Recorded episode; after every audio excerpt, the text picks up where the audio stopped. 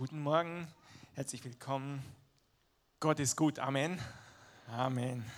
Ich bin, mein Herz schlägt, ich bin etwas aufgeregt heute. Ich bin etwas aufgeregt, weil ich empfinde, dass Gott etwas zu uns sprechen möchte, dass der Heilige Geist etwas sprechen möchte und irgendwie fiel es mir diese Woche schwer, die Predigt vorzubereiten. Ich wusste schon länger, dass ich dran bin mit Predigtthema und ich freue mich, ich mache das gerne. Aber diese Woche war es irgendwie schwer und ähm, ich glaube, der Heilige Geist möchte einfach etwas zu uns sagen. Wir haben so viel gehört von seiner Gnade. Wir haben gehört, wie Gott uns einlädt. Wir haben gehört von seiner Güte, die uns zurückführt zu ihm, uns zu ja, überwältigen lässt. Und wir haben gestern erlebt, wie Gott Menschen berührt und heilt. Und das ist genau sein Herz. Und ich empfinde, wie er in seiner Gegenwart hier ist und uns heute total begegnen will. Und manchmal ist es so, und wir haben uns nicht abgesprochen, was Christoph vorhin gesagt hat. Manchmal gibt es Dinge, die Gott sagt, wo man erstmal schluckt. Und ich empfinde, dass Gott zu uns sprechen will und zwar positiv, dass er uns berühren will, dass er uns sagen will, wie sehr er uns liebt, aber gleichzeitig in seiner Liebe auch auf Dinge hinweisen will, die er verändern möchte. Und genau, ich bin einfach gespannt, was Gott zu uns spricht. Ich spreche zu mir selber. Ich spreche zu mir selber. Wir haben im Moment im Kindergottesdienst so ein Thema, Themenreihe, wo wir über das Leben von Jesus sprechen. Und letzten Gottesdienst, letzten Kindergottesdienst, Basti hat das so schön gesagt, ich habe das gefeiert, er hat gesagt, seine Eva predigt bei den Kindern, genauso ist es. Sie hat bei den Kindern gepredigt, bei den Kleinen, ich war bei den Größeren. Und wir haben darüber gesprochen, über das, wo Johannes der Täufer, ich denke, die meisten haben von dem schon mal gehört, wo Johannes der Täufer aufgetreten ist in der Wüste am Jordan, an diesem Fluss, und er hat gepredigt. Und er hat gesagt, tut Buße, denn das Reich der Himmel ist nahe herbeigekommen. Und wenn wir dieses Wort schon hören, tut Buße, denken wir schon, okay, was kommt jetzt?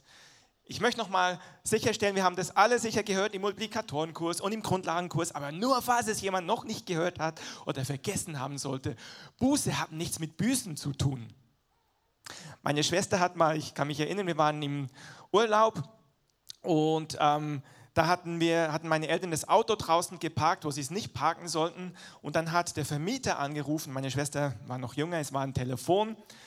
Und dann hat der Vermieter gesagt, wenn wir das Auto da stehen lassen, kriegen wir einen Bußbescheid, also dass wir da nicht, dass wir da nicht parken dürfen. Und meine Schwester, also ich bin halt in der Schweiz groß geworden, der Dialekt ist noch ein bisschen anders als Hochdeutsch. Und dann hat sie halt aufgeschrieben, weil meine Eltern nicht da waren, einen Zettel und hat geschrieben, wir müssen das Auto umparken, sonst kriegen wir einen Buß. Also einen Bus sozusagen, eine Buße. genau. Wir kriegen keinen Bus, sondern eine Buße. Aber Büßen klingt immer so negativ. Und im biblischen Kontext heißt Buße umkehren. Und das ist etwas total Schönes, etwas total Befreiendes. Etwas, wo ich sagen kann, okay, ich war auf dem falschen Weg, ich kann umkehren 180 Grad und auf den richtigen Weg gehen. Und genau das hat Johannes der Täufer gemacht. Also Johannes der Täufer hat gesagt quasi, wenn ihr Probleme habt, wenn ihr mit eurem Leben struggelt, wenn ihr merkt, okay, da seid ihr nicht da, wo ihr sein solltet, hey, ihr könnt umkehren, da ist ein Weg. Und man sagt ja, oder es wurde ja gesagt, er bereitet den Weg für den, der kommt, sprich für Jesus. Also zuerst kam Johannes der Täufer und danach ist Jesus aufgetreten. Das heißt, er hat einen Weg vorbereitet für den Dienst von Jesus. Und Jesus hat einen glorreichen Dienst gehabt, stimmt? Er hat wunderbare Dinge gemacht. Er hat Taube die Ohren geöffnet, Blinde geheilt, er hat sogar Tote auferweckt. Also was Jesus getan hat, ist wunderbar. Und wir wissen, wer Jesus sieht, sieht den Vater. Das hat Jesus gesagt. Also er hat gezeigt, wie gut Gott ist. Und da war dieser Johannes der Täufer an dem Jordan und das ganze Volk kam. Er hat gesagt, tut Buße, wo man ja vielleicht schluckt, aber im Prinzip war das etwas Positives. Er hat gesagt, hey, ich gebe euch, oder beziehungsweise Gott gibt euch die Möglichkeit von einem Neustart. Neustart, passt. Und da sind die Leute hingekommen und haben gesagt, wir wollen neu starten. Und als Zeichen dafür hat sich das Volk taufen lassen. Also es ging, Buße war eine innere Entscheidung zu sagen, ich möchte wieder in Gottes Wegen gehen. Ich möchte das tun, was Gott sagt. Und das Volk hat das bekannt. Die sind in die Wüste gelaufen. Damals gab es keine Jeeps mit Klimaanlage oder keine ja, PKWs. Damals mussten die durch die staubige Mittagshitze durch die Wüste. Das war schon mal anstrengend. Und dahin zu gehen heißt auch zu bekennen, ja, ich brauche Umwendung. Also ich brauche Buße. Also das ist schon ein starkes Ding. Und dann ist aber etwas passiert. Also er hat es gepredigt und hat mit verschiedenen Leuten Gespräche gehabt. Da waren die, die, die Söldner, also die, die äh, Soldaten, die haben gesagt, was sollen wir tun. Da waren Zöllner, die haben gesagt, was sollen wir tun. Und er hat ihnen quasi gesagt, wie sie ein gottgefälliges Leben leben sollen. Und die haben das angenommen und haben sich als sichtbares Zeichen untertaufen lassen im Jordan. Und dann kamen auch, das seht ihr auf dieser Seite, kamen auch Schriftgelehrte und Pharisäer. Und Johannes, der war nicht ganz zimperlich. Der hat zu ihnen gesagt, Ottenbrut, Schlangenbrut, wer hat euch gewiesen, dem kommenden Zorn zu entfliehen? Das lesen wir in Matthäus 3, Vers 7. Ottenbrut, Schlangenbrut, wer hat euch gewiesen, dem Zorn Gottes zu entfliehen? Das heißt, irgendwas muss er gegen die gehabt haben. Irgendwas muss der gegen die gehabt haben. Und ich habe mich gefragt, geh noch mal zurück bitte. Ich, ich klicke dann. Ähm, was, was hast du gegen die? Warum bist du so streng mit ihnen? Und ich möchte noch eine Stelle weitergehen. Wie gesagt, das haben wir letzten Sonntag mit den Kindern angeschaut. Vor allem haben wir angeschaut, eines Tages kam Jesus. Jesus, der Sohn Gottes, der bis dahin seinen Dienst noch nicht angetreten hatte, er kam zu Johannes. Und Johannes hat gesagt, der ist der, der kommen wird, der euch mit Feuer taufen wird, mit dem Heiligen Geist. Und dann sagt Jesus, taufe mich. Und Johannes sagt, no way. Warum soll ich dich taufen? Du müsstest mich taufen, weil haltet nochmal im Kopf, diese Taufe heißt eigentlich ein Bekenntnis, ich muss umwenden. Musste Jesus umwenden? Nein, der hat nichts falsch gemacht. Jesus ist der einzige Mensch, er war als Mensch auf dieser Welt, er war ganz Welt, ganz Mensch auf dieser Welt. Der einzige, der als Mensch, ganz Mensch gelebt hat, ohne Fehler und ohne Sünde. Und doch hat er gesagt, ich lasse mich taufen, weil so gehört es uns, um Gerechtigkeit zu erfüllen. Und dann hat Johannes ihn getauft. Und warum? Ich glaube, als Zeichen für uns. Als Zeichen für uns. Weil dann ist etwas passiert. Der Himmel ging auf und es kam eine Stimme vom Himmel der Vater selbst hat gesprochen. Ich möchte es gerne mal hören. Ich möchte es gerne mal mit meinen leiblichen Ohren hören. Wie Gott sagt, das ist mein lieber Sohn. An ihm habe ich wohlgefallen. Auf ihn hört. Das ist mein lieber Sohn. An ihm habe ich wohlgefallen. Und ich frage euch, wann kam diese Stimme? Nachdem Jesus sich taufen lassen hatte. Nachdem Jesus gesagt hat, ich kehre um, obwohl er gar nicht umkehren brauchte. Wisst ihr? Und das ist ein Zeichen. Und dann kam der Heilige Geist in Form einer Taube. Und sein Dienst fing an. Und ich glaube, dass Gott so uns zeigt, der Anfang, der Zugang zu ihm ist für uns alle gleich. Dass wir uns taufen lassen. Das machen wir auch in der Gemeinde. Wunderbar. Wer noch nicht getauft ist, sprich deinen Kleingruppenleiter an, was das bedeutet. Und in deiner Live-Group, lass dich taufen. Das ist wunderbar. Taufe ist ein Zeichen der Buße, dass ich sage, ich brauche etwas, ich muss mich umwenden, ich muss umkehren von meinen Herzenshaltungen. Und Jesus hat es gemacht. Und dann kam die Stimme. Und wisst ihr, das ist das, was ich empfinde, was der Heilige Geist heute sagt. Er möchte uns sagen, du bist mein liebes Kind, an dir habe ich wohlgefallen. Und da könnten wir eigentlich schon Schluss machen. Das ist eigentlich die Message, die ihr nach Hause nehmen könnt. Gott möchte dir sagen, du bist mein liebes Kind, an dir habe ich wohlgefallen. Aber wir gehen jetzt doch noch ein paar Schritte weiter, weil ich empfinde, dass der Heilige Geist uns einfach etwas sagen will. Nochmal im Zusammenhang mit diesen Schriftgelehrten. Und wir haben gesehen, Johannes war sehr streng zu diesen. Und ich habe mich gefragt, warum? Warum? Aber interessant ist, nicht nur Johannes war streng, sondern auch Jesus hat diese Schriftgelehrten getadelt. Er hat vor ihnen gewarnt sogar. Im Lukas 20 lesen wir wie Jesus gesagt hat, hütet euch vor den Schriftgelehrten, die in langen Gewändern einhergehen wollen und die Begrüßungen auf den Märkten lieben und die ersten Sitze in den Synagogen und die ersten Plätze bei den Gastmählen, welche die Häuser der Witwen verschlingen und zum Schein lange Gebete halten. Also er sagt, hütet euch vor diesen Schriftgelehrten. Wer das vielleicht noch nicht so kennt von der Geschichte, möchte ich kurz sagen, was das sind, Schriftgelehrte. Also zur Zeit, als Jesus auf dieser Welt war, als er gelebt hat, gab es diese Schriftgelehrten und es waren verschiedene Gruppierungen. Das war ein Oberbegriff und es gab unter anderem, das waren religiöse Gruppierungen und es gab eine Gruppe, das waren die Sadduzäer. Sadduzäer war sozusagen die geistliche Oberschicht. Das waren die Priester, die Nachkommen von Levi, also die Leviten, die im Tempel die Opfer gebracht haben. Das waren die Sadduzäer. Das war wirklich so die geistige Oberschicht, die eingesetzt waren, im Tempel zu arbeiten. Das waren diese Sadduzäer. Und dann gab es ähnlich wie heute bei uns in der Politik die Oppositionspartei. Und eine der stärksten Oppositionen waren die Pharisäer. Und die Pharisäer waren Gesetzeslehrer. Die haben den ganzen Tag in den Schriften geforscht, also im Alten Testament, diese Schriften, die sie damals hatten. Torah ist das genannt im Hebräischen.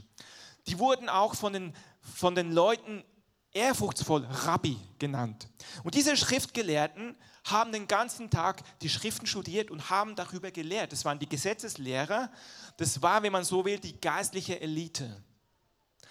Und es gab noch ein paar andere. Bleib, bleib noch zurück auf dem Bild. Ich, ich klicke dann selber. Ähm, das war diese geistliche Elite. Und diese geistliche Elite, die waren quasi, die wurden als Schriftgelehrte bezeichnet.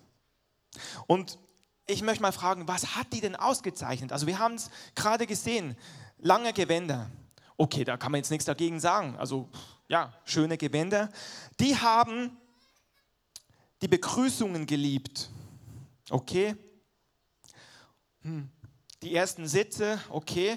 Aber was sie gemacht haben, die haben lange Gebete gehalten. Also die beten lange. Lange beten ist ja an sich eigentlich nicht unbedingt schlecht, oder? Die haben das Gesetz studiert, also die haben den ganzen Tag die Bibel gelesen, wenn man so will. Das ist doch eigentlich auch nicht unbedingt schlecht. Die haben gefastet. Wir lesen zweimal im Tag, äh, zweimal in der Woche, Entschuldigung, haben die gefastet. Die haben den Zehnten gegeben, ganz genau. Die haben sich ausgekannt. Ich habe gedacht, eigentlich wären das doch die Musterchristen. Also wirklich, nochmal, die beten lange, die, die sind wahrscheinlich in unserem Tag- und Nachtgebetsraum und beten da richtig lange. Die studieren das Wort Gottes, sie fasten für den Herrn und sie geben den Zehnten. Ist doch eigentlich gut. Ist doch eigentlich gut.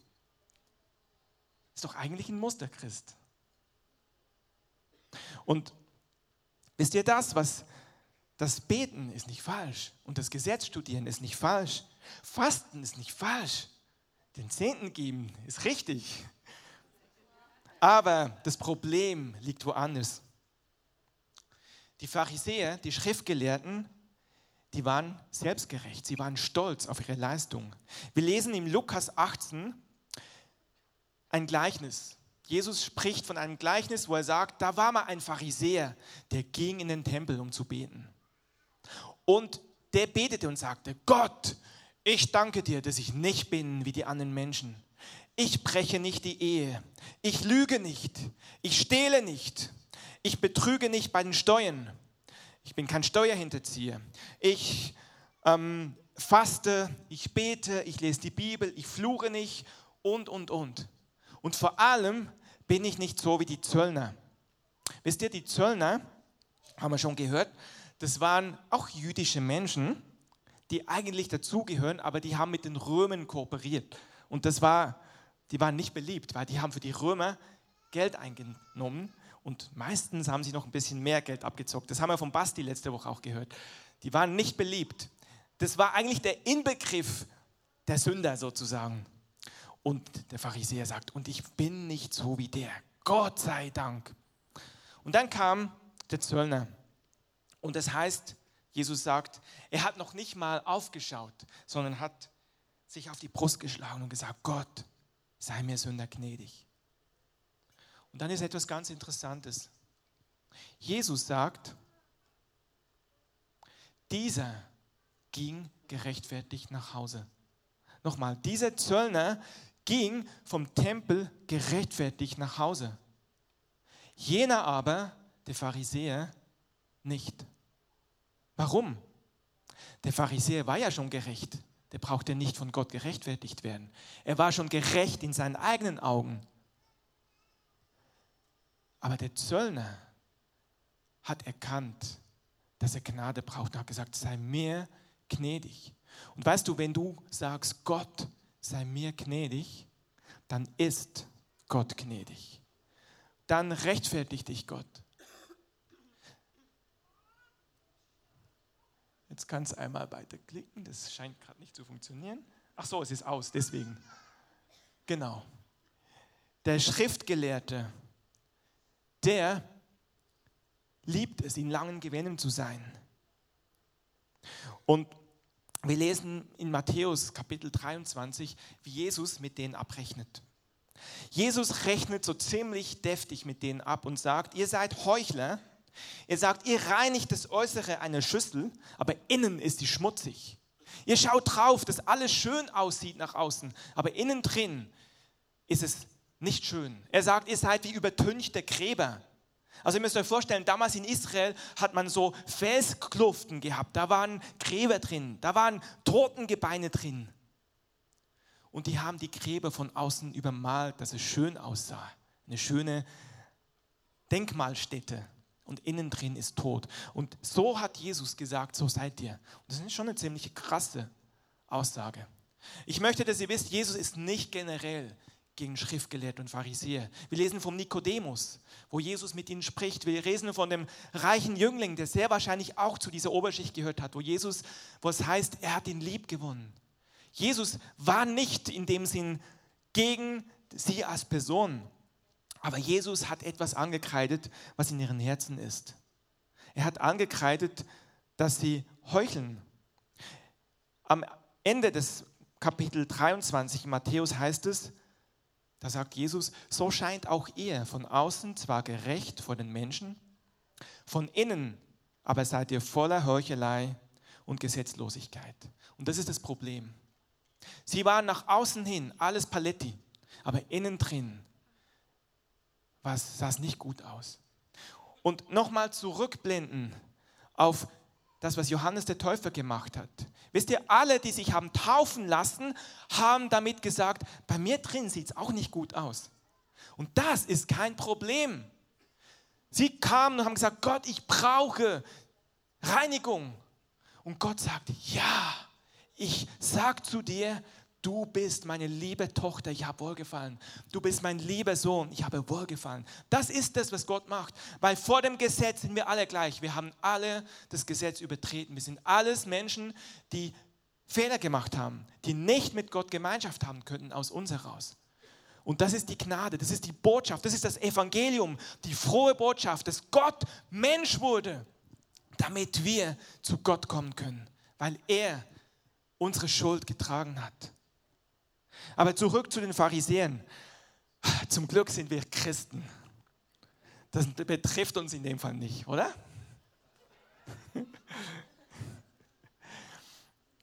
Ich möchte einen Punkt weitergehen. Das ist mein zweiter Punkt. Der erste Punkt ist, die Profis sind gerecht. Okay? Das waren die Profis. Der zweite Punkt ist, Jesus warnt vor diesen Pharisäern, aber er warnt eigentlich nicht vor den Pharisäern, sondern er sagt, seht zu und hütet euch vor dem Sauerteig der Pharisäer und Sadduzäer. Wer weiß, was Sauerteig ist? Die meisten? Also Sauerteig ist sowas wie Hefe. Ähm, das gärt, das macht man zum Beispiel mit Roggenmehl und dann geht es so auf und damit bäckt man Brot. Und ich habe passend zum Abendmahl habe ich ein Natur-Roggenbrot, Sauerteigbrot mitgebracht, kleingeschnitten. Steffi, kannst du das mal rumgeben? Einfach, weil es heißt, seht und schmecket. Und wenn ihr wollt, könnt ihr einfach, ihr habt da zwei Töpperdosen, dürft ihr so ein kleines Stück nehmen und auf der Zunge zergehen lassen. Müsst ihr nicht, aber wenn ihr wollt, einfach um das zu schmecken, so ein Natur-Sauerteigbrot. Gebt es einfach rum und jeder, der will, kann ein Stück essen, um das zu spüren. Sauerteig, das Brot durchsäuert, hilft, damit es schmeckt. Damit ohne Sauerteig geht das Brot nicht auf. Also Sauerteig an sich, ja, war etwas, was gerade im Altertum wichtig war, was noch keine Hefe an sich gab. Und der Sauerteig hat eine ganz interessante Eigenschaft. Das ist ein Zeitraffer-Video. Zehn Stunden lang geht der Sauerteig auf. Schaut das mal an. Zehn Stunden im Zeitraffer. Das ist ein bisschen Sauerteig geimpft mit Roggenmehl und Wasser. Schaut mal, wie das lebt. Das ist die Wirkung von Sauerteig. Und Jesus spricht davon im ähm, im Neuen Testament lesen wir das, wo er sagt, das Reich Gottes ist auch wie Sauerteig.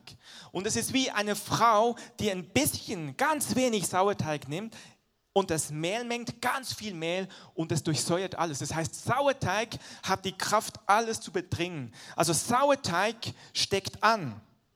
Interessanterweise, ich weiß nicht, wer von euch schon mal über Passa in Israel war. Passa ist das Fest der Juden, da feiern sie das Fest der ungesäuerten Brote, wo sie ausziehen mussten aus Ägypten. Auch ein Bild von Ausziehen aus Sklaverei, Sklaverei der Sünde, Sklaverei, Gefangenheit. Sie mussten ausziehen und weil sie keine Zeit hatten, Brot zu backen, hatten sie ungesäuertes Brot. Und deswegen feiern die jedes Mal an Passa das Fest der ungesäuerten Brote. Und das Interessante ist, im Judentum, die sind da ganz strikt, die müssen alles, was mit Sauerteig zu tun hat, raus alles, was mit Hefe zu tun hat, raus. Also wenn du an Passa nach Israel gehst, in die Supermärkte, da sind ganze Regale abgehangen. Dort, wo Chips sind, da, wo Zwieback ist, das ist alles abgehangen. Wenn du zu McDonald's gehst, gibt es kein Brötchen. Es gibt nur so Matze, weil sie keinen Sauerteig essen über Passa. Und das Interessante ist, das Volk der Juden hat von Gott die Gesetze bekommen und ich habe schon mal darüber gesprochen, das ist ein Maßstab für uns, das ist ein, ein Bildnis, also es ist ein, wie so ein Gleichnis. Wir können die anschauen und ach so ist es gemeint. Das heißt nicht, dass wir kein Brot mehr mit Hefe essen dürfen, sondern es ist ein Bild. Sauerteig ist etwas, was durchsäuert. Und Jesus braucht dieses Beispiel bei dieser Frau und sagt es für das Reich Gottes, also das Reich Gottes, was wir erleben werden im Mai, es wird die Stadt durchdringen. Das ist das, was Gott will, dass die ganze Stadt durchdrungen wird. Aber gleichzeitig und vor allem mehrheitlich nutzt Jesus dieses Bild vom Sauerteig auch eben für die Sünde, für Stolz, also für das Negative. Es wird für beides verwendet, weil Sauerteig steckt an. In Lukas lesen wir auch nochmal das Wort, wo Jesus sagt, als sich viele Tausende versammelt haben, fing er an, zu seinen Jüngern zu sagen, hütet euch vor dem Sauerteig der Pharisäer. Und im Lukas steht noch ein Zusatz, welcher Heuchelei ist. Also da haben wir es. Jesus warnt nicht vor den Schriftgelehrten an sich, sondern er warnt von dieser Haltung des Sauerteigs. Er warnt von diesem Gesinnung des Sauerteigs und er sagt, diese Gesinnung ist Heuchelei. So, jetzt ist die Frage, was ist Heuchelei? Heuchelei ist etwas vorzugeben, was man nicht ist. Die Pharisäer, die Schriftgelehrten haben vorgegeben, wie wir es gelesen haben, ich bin gerecht, ich bin gut, ich bin so, wie man leben muss. Und Jesus sagt, weil Jesus sieht in das Herz hinein, Moment mal, da ist ganz viel Tod, da ist ganz vieles, was nicht gut ist. Das heißt, sie haben einen Lebensstil gelebt, zu zeigen, wie toll sie eigentlich sein möchten. Und die Menschen haben das auch abgenommen. Das ist das Problem. Das Volk hat gesagt, oh Rabbi. Und Jesus sagt, Moment mal, da ist aber ganz viel Stolz, da ist ganz viel Härte, da ist ganz viel, was nicht gut ist. Wisst ihr? Und ich habe so empfunden, diese Sauerteig, diese Haltung, das ist etwas, das war nicht nur damals bei den Pharisäern, sondern das ist etwas, was uns auch teilweise betreffen kann. Sauerteig heißt in dem Bezug, ich möchte etwas sein, was ich nicht bin. Ich möchte etwas darstellen, was ich nicht wirklich bin. Ich möchte zu einer geistlichen Elite gehören. Dieses Streben ist Sauerteig. Und interessanterweise, der Apostel Paulus nimmt auf dieses Bild Bezug in Galater 5. Und in Galater 5, Vers 9 steht, ein wenig Sauerteig durchsäuert den ganzen Teig. Wenn man den Galaterbrief liest, ist es eine interessante Abhandlung, wie Paulus, also es gibt eigentlich keinen Brief, wo Paulus so scharf spricht wie der Galaterbrief. Und er spricht mit den Galaten, das waren Heidenchristen, und er sagt, ihr wollt quasi das vollenden, was Gott angefangen hat, wollt in eigener Kraft vollenden. Gott hat etwas gemacht in euch und ihr wollt etwas dazu tun. Sie haben plötzlich gesagt, ja, wir wollen bessere Christen sein. Wir halten da noch ein bisschen das Gesetz. Wir lassen uns noch beschneiden, so wie die Juden es machen. Wir werden bessere Christen. Und vielleicht haben sie gesagt, ja, bist du auch schon beschnitten? Also ich bin ein besserer Christ. Ja, und ich, ich mache das und ich mache das. Und Paulus sagt, Moment mal, wenn ihr anfängt, euch auf das was einzubilden, seid ihr abgefallen von der Gnade. Was heißt es? Das heißt erstmal, dass die Gnade nicht mehr für dich gilt. Das heißt noch nicht, dass du von Gott getrennt bist. Das heißt erstmal, die Gnade gilt nicht. Aber jetzt gehen wir einen Schritt weiter. Gibt es einen Mensch ohne Fehler? Gibt es einen Mensch ohne Fehler? Nein. Und Gott ist heilig. Christoph hat es gesagt, Gott ist heilig. Und wenn ich versuche, selber zu Gott zu kommen, dann muss Gott sagen, sorry, ich kann keine Gemeinschaft haben mit dir. Ich kann nur Gemeinschaft haben mit meinen Söhnen und Töchtern. Also ich kann nur Gemeinschaft haben mit dem Licht. Das heißt, Gott kann nicht Gemeinschaft haben mit uns, mit unserem sündigen Wesen. Und das kann uns auch passieren. Wisst ihr, die Galater versuchten, bessere Christen zu sein, indem sie extra Regeln einhielten. Und das kann uns passieren. Es fängt an mit Vergleichen. Ein geistiger Konkurrenzkampf. Kennt ihr das? Zum Beispiel denken wir, der erlebt Gott mehr als ich. Ich liebe Mario, wisst ihr, ich liebe, wie Gott spricht. Ich liebe das, wie er Offenbarung hat. Und ich feiere das. Und es könnte passieren, dass ich sage, ich möchte es auch. Es könnte passieren und es ist gut zu sagen, ich möchte es auch. Aber es kann, wenn ich nicht aufpasse, dazu führen, dass ich sage, okay, ich versuche irgendwie auch etwas zu produzieren. Hat mal einer gesagt, heutzutage kann man vieles über Facebook und YouTube und weiß nicht was alles rauskriegen. Ich kann mir was zusammen, ich kann mich bei Church Tools einloggen und rauskriegen, wann du Geburtstag hast und sagen, ich habe einen Eindruck. Nein, das mache ich nicht. Aber wisst ihr, was ich meine? Es kann schnell dazu kommen, dass ich denke, wow, der hat mehr Wert der ist besser als ich geistlich, weil der hört so Dinge von Gott und ich höre Dinge nicht. Hat er mehr Wert deswegen? Nein. Oder vielleicht denke ich, wow, unser Lobpreisteam, die können so super singen. Ich kann nicht so gut singen. Und ich fange an, neidisch zu werden, anstatt dass ich das feiern kann. Oder der kann besser predigen oder der ist länger Mitarbeiter. Wisst ihr, ich möchte ganz ehrlich sein. Ich möchte, ich habe schon gesagt, es war für mich nicht so leicht, die Predigt vorzubereiten. Und ich habe so gesagt, Herr, sprich zu mir, gib mir doch einen Traum, was möchtest du reden? Und ich hatte keinen Traum, Dienstagnacht, oh Jesus, und hatte irgendwie Stress und das war irgendwie schwierig dieses Mal, keine Ahnung. Und dann habe ich die Predigt vom letzten Sonntag gehört von Basti, weil ich ja beim Kindergottesdienst war und habe gedacht, wow, der predigt mit Vollmacht. Und auf einmal kamen so Gedanken und dann habe ich für Dominik noch eine Bewertung gemacht vom Jugendgottesdienst, wo er auch super gepredigt hat. Und ich habe gedacht, wow, ich kann gar nicht so gut predigen wie Basti und Dominik. Na, und dann habe ich schon angefangen zu vergleichen. Ich, ich bekenne das jetzt einfach, weil vielleicht hilft es dir. Vielleicht hilft es dir, weil ich kann nichts aus mir tun. Und es ist alles nur ein Geschenk von Gott. Und dann habe ich auf einmal gedacht, okay, ich sage Christoph ab am Donnerstag früh und dann hatte ich plötzlich Frieden. Ne? Wir haben das schon mal gehört. Manchmal hast du Frieden, der ist gar nicht von Gott, sondern du hast Frieden, weil du die Dinge zusammenschusterst. Und ich habe schon gedacht, wahrscheinlich, wenn ich mit ihm rede, wird er das nicht durchgehen lassen, aber ich hatte erstmal Ruhe. Und Donnerstag früh meinte ich, Christoph, kann ich die Predigt, kannst du machen? Ich meine, nee, du machst. So, okay.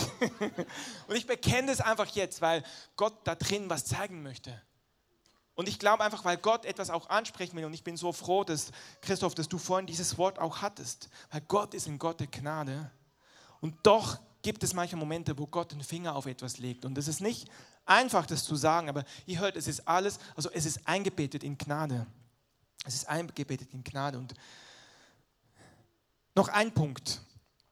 Wenn wir so im Gottesdienst sind, manchmal haben wir auch das Gefühl, okay, wir sind eine super tolle Gemeinde und wenn du dann hier auf der Bühne bist, dann hast du es geschafft. Und wisst ihr, es ist weit davon entfernt. Es geht nicht darum. Und ich habe das beim letzten Mitarbeitergottesdienst gesagt.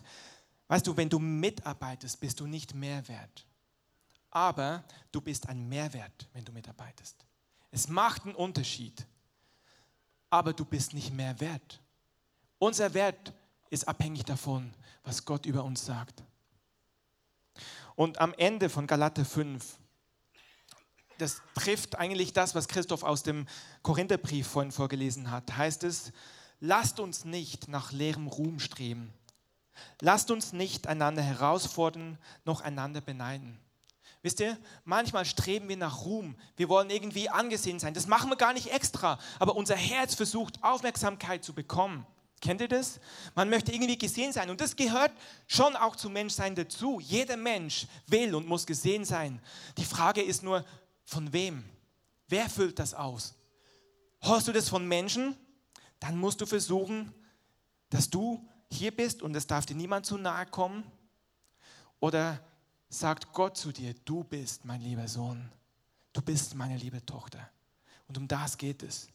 Lasst uns nicht einander herausfordern, challengen. Ich kann schöner singen als du. Ich kann besser das machen. Ich habe mehr Erkenntnis. Erkenntnis bläht auf. Und lasst uns einander auch nicht beneiden. Wisst ihr, das Beneiden ist auch schon, geht auch schon in Richtung Sauerteig. Und ich glaube einfach, dass Gott heute etwas landen will. Und vielleicht, Manuel, kannst du schon mal ans Piano kommen. Und es geht eigentlich um unser Herz. Wisst ihr, das Problem ist, wir beurteilen oft Dinge nach außen. Und die Bibel sagt, der Mensch sieht, was vor Augen ist. Aber Gott sieht das Herz an. Und es geht um unser Herz. Und Herr, es ist mein Gebet, dass du durch dein Wort jetzt unser Herz triffst, weil Worte können das nicht tun, aber dein Wort ist schärfer als ein zweischneidiges Schwert. Wisst ihr, Luther übersetzt eine Stelle im Jeremia 17, Vers 9. Da redet er über das Herz. Es geht nicht um Äußeres, es geht ums Herz. Und das Herz ist der Sitz unserer Gefühle, unserer Emotionen, unser Wille, unsere Seele, unser Inneres. Das ist das, was man nicht sehen kann, unser Herz. Und Luther schreibt, Jeremia 17, Vers 9, es ist das Herz, ein trotzig und verzagt Ding. Wer kann es ergründen? Ich habe extra die Luther-Übersetzung, weil das so poetisch klingt. Es ist das Herz, ein trotzig und ein verzagt Ding, wie so ein kleines trotziges Kind. Und ich muss sagen, mein Herz, immer wieder merke ich, wow, wenn ich aus meinem Herzen leben würde und nicht Gott da reinlassen, dann ist mein Herz sehr trotzig. Ich will aber jetzt meinen Weg, ich will mein Ding. Unser Herz ist ein trotzig und verzagt Ding. Wer kann es ergründen? Und dann heißt es in Jeremia 17, Vers 10, und das ist, das ist die Erlösung. Gott sagt, der Herr kann. Der Herr kann unser Herz erkennen. Er prüft die Nieren. Die Nieren sind unser Innerstes. Gott ist es. Er sieht unser Herz. Er erkennt unser Herz. Und in unserem Herz gibt es so, und das habe ich empfunden für heute, gibt es so zwei Haltungen. Und ich glaube, das, ich fange schon an zu spielen, das ist das, was Gott uns sagen will, wo er uns hineinführen will. Es gibt einmal eine Haltung, wie sie die Pharisäer hatten. Die Pharisäer hatten eine Haltung von Selbstgerechtigkeit, die Schriftgelehrten. Und ich bleibe jetzt gerade in diesem Jeremia und vielleicht lest ihr mal dieses Jeremia Kapitel 17 zu Hause nach, weil das ist ganz scharf, was da drin steht. Jeremia 17, Vers 5 heißt es, so spricht der Herr, verflucht ist der Mann, der auf Menschen vertraut und Fleisch zu seinem Arm macht und dessen Herz vom Herrn weicht. Jeremia sagt, der auf sich selber vertraut, auf seine eigene Gerechtigkeit, der ist verflucht. Verflucht heißt, du bist abgeschnitten von den Segnungen Gottes. Du musst selber durchs Leben durchkämpfen. du bist nicht gesegnet. Wer auf seine eigene Stärke und Weisheit vertraut, ist verflucht. Das ist eine Haltung, dass ich auf mein Können vertraue, auf meine Gerechtigkeit. Und dann gibt es eine andere Haltung, wie die eines Kindes. Und es steht in Jeremia 17, Vers 7, Gesegnet ist der Mann, der auf den Herrn vertraut und dessen Vertrauen der Herr ist. Wisst ihr, wie ein Kind, was vertraut. Wie Jesus, der seinem Vater vertraut hat, der gesagt hat, ich kann nichts tun aus mir heraus, ich tue nur, was ich den Vater tun sehe. Wo Jesus ganz abhängig ist vom Vater und der Vater ihn bestätigt und sagt, du bist mein liebes Kind. Und wir lesen dann weiter, Vers 8, Jeremia 17, der Mann wird sein oder die Frau wird sein wie ein Baum am Wasser. Er hört nicht auf, Frucht zu bringen. Und wisst ihr, Frucht produzierst du nicht. Wenn ich versuche, toll geistlicher Leiter zu sein, dann bin ich auf der Seite der Pharisäer. Dann versuche ich alles toll zu machen. Aber wenn ich ein Kind bin und bei ihm bin und mich von ihm verändern lasse, dann wächst Frucht. Das wächst von alleine. König David, von ihm hören wir immer wieder, der hat sich dieses Herz eines Kindes bewahrt. Wir lesen im Psalm 131, Herr, vielleicht schließ mal die Augen zu, weil das ist so ein schöner Vers und wir kommen damit dann auch zum Schluss. Herr, mein Herz will nicht hoch hinaus und meine Augen sind nicht hochmütig. Ich gehe nicht mit Dingen um, die zu groß und zu wunderbar für mich sind. Habe ich nicht meine Seele beschwichtigt und beruhigt? Wie ein entwöhntes Kind bei seiner Mutter, wie ein entwöhntes Kind ist meine Seele in mir.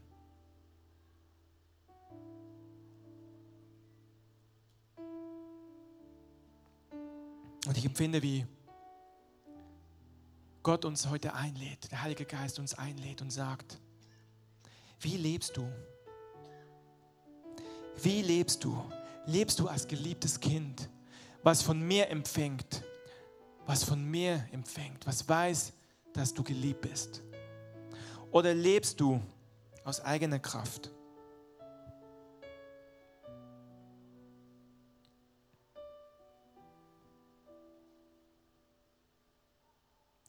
Wie Christoph gesagt hat, Gott will eine Familie. Gott will keine geistliche Elite. Wisst ihr, eine geistliche Elite muss erkämpft werden. Aber Gott will eine Familie und die Position, etwas zu sein, dafür musst du kämpfen. Aber es gibt eine Position in deinem Leben, wofür du nichts tun kannst. Das ist deine Position als Kind deiner Eltern. Die Position als Sohn oder als Tochter. Auch die Position als Mann, als Ehemann oder als Ehefrau. Gut, dafür musst du was tun am Anfang mal, ja. Aber die Position als Vater und als Mutter, die Position als Kind, als Sohn, als Tochter, dafür kannst du nichts tun. Da wirst du hineingeboren. Und das ist es, was Gott uns einlädt. Er möchte keine geistliche Elite, wo du deine Positionen kämpfen musst, sondern Gott möchte, dass du Kind bist. Es geht nicht um Schein, sondern um Sein. Und das ganze Lobpreisteam kann bitte schon nach vorne kommen. Es geht nicht um Schein, sondern um Sein.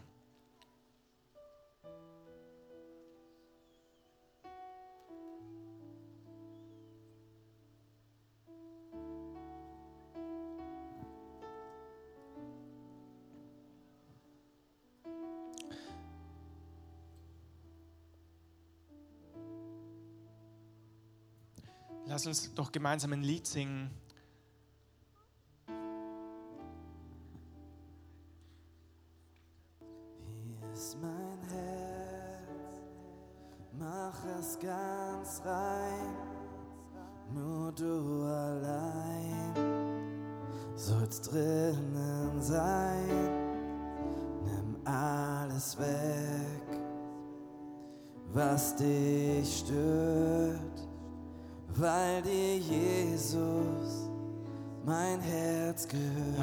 Aufstehen dazu und wirklich so sagen, hier ist mein Herz, Herr. Wir geben dir unser Herz, dieses trotzige und verzagte Ding. Wir, wir strecken es dir hin und sagen, nimm es. Du alleine sollst drin sein. Lass uns das nochmal singen. Hier ist mein Herz, mach es ganz rein, nur du allein sollst drinnen sein. Nimm alles weg, was dich stört, weil dir Jesus mein Herz gehört. Hier ist mein Herz, mach es ganz rein, nur du allein sollst drinnen sein. Nimm alles weg, was dich stört, weil dir Jesus mein Herz Ja, Herr, heute. Morgen lädst du uns ein. Du lädst uns ein, zu dir zu kommen. Unser Herz. Und du rein. reinigst unser Herz. Herr, du willst alles wegnehmen, was dich stört. Alles, was uns hindert, als geliebtes Kind zu leben. Das ist die Botschaft. Die Botschaft ist nicht, dass wir Ottenbrut sind, Herr. Sondern die Botschaft ist, du hast etwas für uns vorbereitet, wo wir vor dich treten dürfen, Herr, und sagen können, Herr, vergib mir, da wo ich eine falsche Haltung habe, vergib mir, wo sich dieser Sauerteig eingeschlichen hat und du nimmst diesen Sauerteig heute weg. Und wir machen hier einfach jetzt offiziell Schluss, weil die Kinder sollten in einer Viertelstunde abgeholt werden. Wer auch schon gehen muss, darf gehen. Ich bete noch und danach, die aber noch bleiben wollen, werden wir einfach da weiter reingehen. Vater, danke, dass du heute hier bist und dass du für jeden von uns eine Begegnung hast. Ich bete, dass niemand mit diesem Ohr nach Hause geht, irgendwie Pharisäer, Pharisäer, sondern dass jeder diesen Ruf hört, mein geliebter Sohn, meine geliebte Tochter. Ich bete, dass das die Message ist, die wir haben, die in unserem Herzen ist, dass du uns als Familie zusammengestellt hast, dass du uns liebst. Und ich segne uns, dass wirklich die Freundlichkeit Gottes über uns ist und dass wir in dieser Woche erleben dürfen, dass wir geliebte Kinder sind, aber dass wir auch immer wieder zurück dürfen zu ihm, wenn wir merken, da ist noch Sauerteig und er wird ihn wegnehmen. Ich segne euch mit dem Schutz Gottes. Ich segne euch, dass das Angesicht Gottes über euch leuchtet, dass der Herr euch gnädig ist und euch seinen Frieden gibt. In Jesu Namen. Amen.